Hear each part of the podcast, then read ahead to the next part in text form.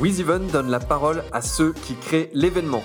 Un invité, 10 minutes, 5 questions, c'est All Access, votre dose d'événementiel pour la journée. Je suis Pierre-Henri Deballon, le cofondateur de WizEven. Bonjour Cyril Bazieff. Bonjour.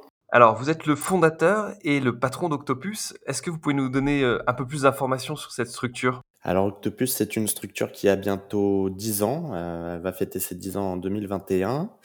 Euh, on est deux fondateurs, en l'occurrence, Marie Favre et moi-même, euh, issus euh, du spectacle vivant auparavant, en l'occurrence dans une salle parisienne qui s'appelle le, Café de la Danse.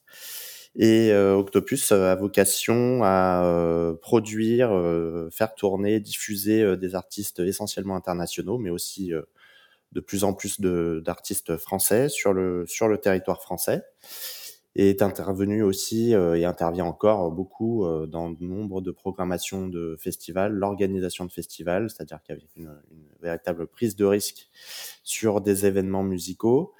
Euh, et puis intervient bien entendu, alors je vais, je vais les citer euh, pour les festivals, un festival comme le, le Biche Festival, un festival qui s'appelle le, le, Winter Camp, Rootstock, Chorus des Hauts-de-Seine, etc. Bref, baiser volé, une multitude d'événements, toujours dans les musiques actuelles, que on, travaille sur, sur euh, programmation aussi bien euh, euh, francophone que internationale sur l'ensemble de, de, ces festivals, avec toujours une spécificité d'être dans un rapport au public assez proche, enfin de proximité. Et puis Octopus intervient également euh, énormément dans des productions déléguées ou de l'accompagnement d'artistes sur des tournées en conseil, et euh, encadrement, recherche de financement, euh, et puis bien sûr sur de l'événementiel pur pour des marques, que ce soit Société Générale, Red Bull ou, autres, qui ont parfois besoin, dans le cadre d'événements, d'un appui logistique, programmation et administratif. Je crois qu'on y reviendra sur un exemple avec, avec Red Bull. Revenons un tout petit peu sur, sur votre parcours. comment, comment vous en êtes venu finalement à créer Octopus? Alors personnellement, moi j'ai toujours eu euh, cette envie de travailler dans la musique, donc j'ai euh, fait l'ensemble de mes stages et, autres parcours professionnels dans, dans, le cadre musical. Alors c'est d'abord passé par euh, par un travail au sein de Universal Music en label, et puis bon an mal an, je me suis retrouvé au Café de la Danse au travers de mes de mes études au Café de la Danse, qui est donc une salle de 500 places à, à Paris, où j'ai rencontré Marie, et puis l'envie d'entreprendre s'est vite euh, imposé à nous.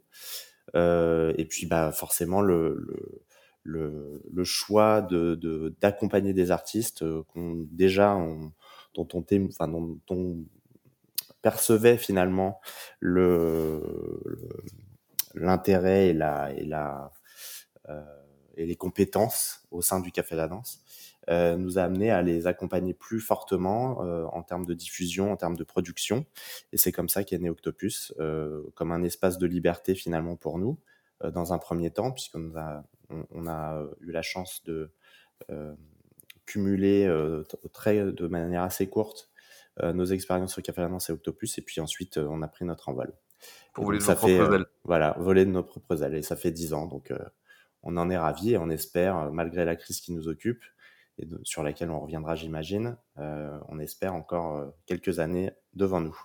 Bien sûr. Vous le disiez juste avant, euh, pas mal d'activités autour de l'événementiel et notamment pour des marques. Je crois qu'en 95, il y a un moment qui, qui, vous a particulièrement marqué dans les catacombes parisiennes. Alors, c'était pas en 95, mais c'était en 2012 pour un groupe qui s'appelait 1995, ah qui était un groupe, euh, un groupe hip-hop, donc euh, qui pour le moment a fait une pause et qui qui accueille en son sein un artiste comme Nekfeu ou Alpha One ou, ou Darylo Jazz ou, ou autres. Bref, je vais pas tous les nommer. C'était un collectif euh, hip-hop euh, plutôt renommé à cette époque-là et qui, euh, en 2011 ou 2012 peut-être, euh, était bien entendu endorsé par la marque Red Bull et qui nous a sollicité dans, dans ce cadre afin de monter un événement atypique sur Paris puisque ce groupe venait de Paris. Il fallait il fallait trouver une idée et effectivement, et, s'est vite imposé l'idée de, de, faire un concert dans les catacombes parisiennes, un peu sauvage, un peu euh, plein d'adrénaline, avec euh, une,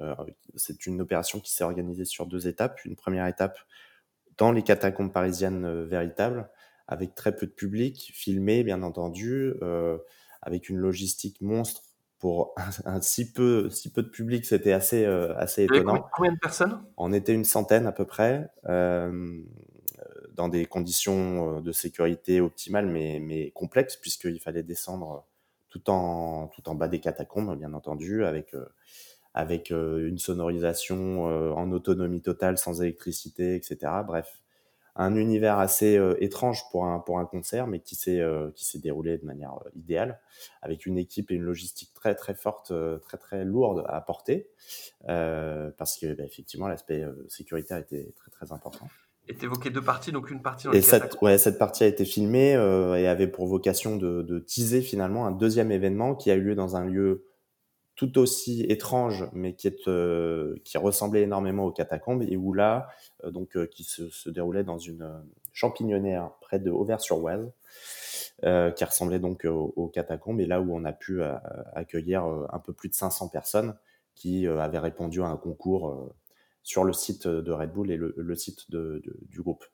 Et euh, tout aussi euh, compliqué puisque à Auvers-sur-Oise, avec un groupe qui était à ce moment-là très très très connu et, euh, le besoin d'une certaine discrétion pour ne pas avoir plus que les 500 personnes autorisées dans, ce lieu.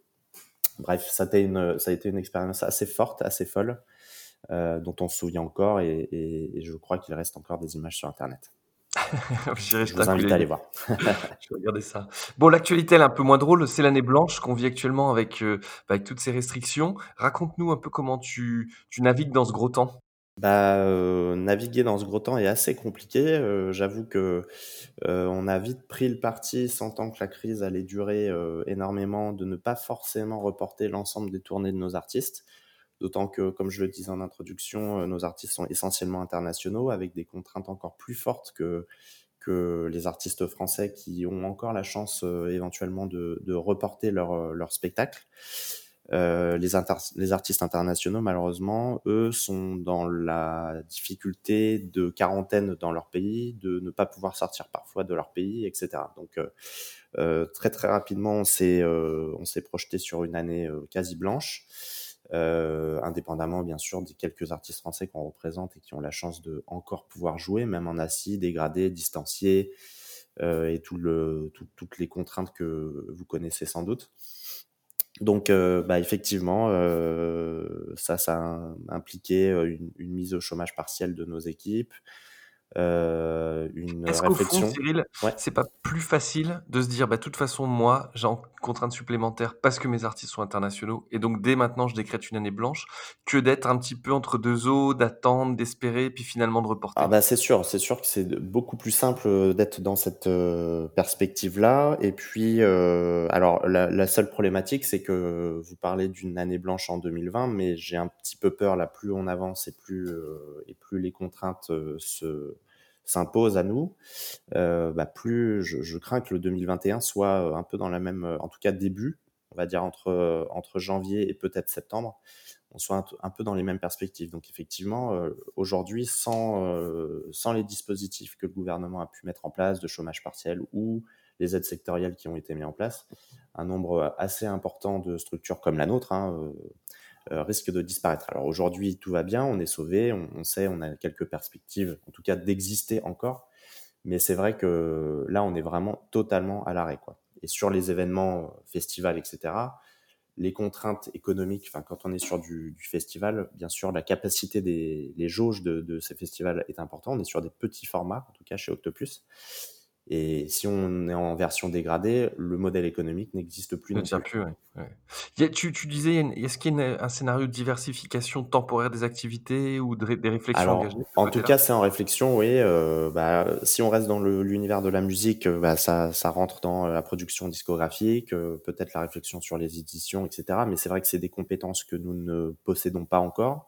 Le management aussi, ce sont des compétences que nous n'avons jamais explorées. Après, pourquoi pas, je dis pas, mais je suis plutôt dans une perspective de renforcer nos compétences, éventuellement faire des formations euh, pour nous ou pour notre personnel, et puis revenir plus fort au moment où la reprise sera au rendez-vous. Ça repartira. Pour revivre ces moments d'adrénaline dont tu me parlais, ouais, tu, tu me parlais tout à l'heure du, tu me parlais de, quand on préparait ce, ce, point, tu me parlais du noir sale, le moment où, euh, où la salle est plongée dans le noir avant l'entrée des artistes. Et, euh, et, et, on sent derrière tes propos que c'est quelque chose qui, qui, vous manque, comme à tout le monde. Je crois qu'on a un peu tous les mêmes, les mêmes inquiétudes maintenant sur, sur 2021. En tout cas, merci pour, pour ta transparence et puis cette plongée temporaire dans les catacombes en 2012, en 95 pour le groupe 1995. En tout cas, merci Cyril. Et puis, bah, à bientôt sur un, un de vos événements ou une de vos productions ou autour d'un de vos artistes.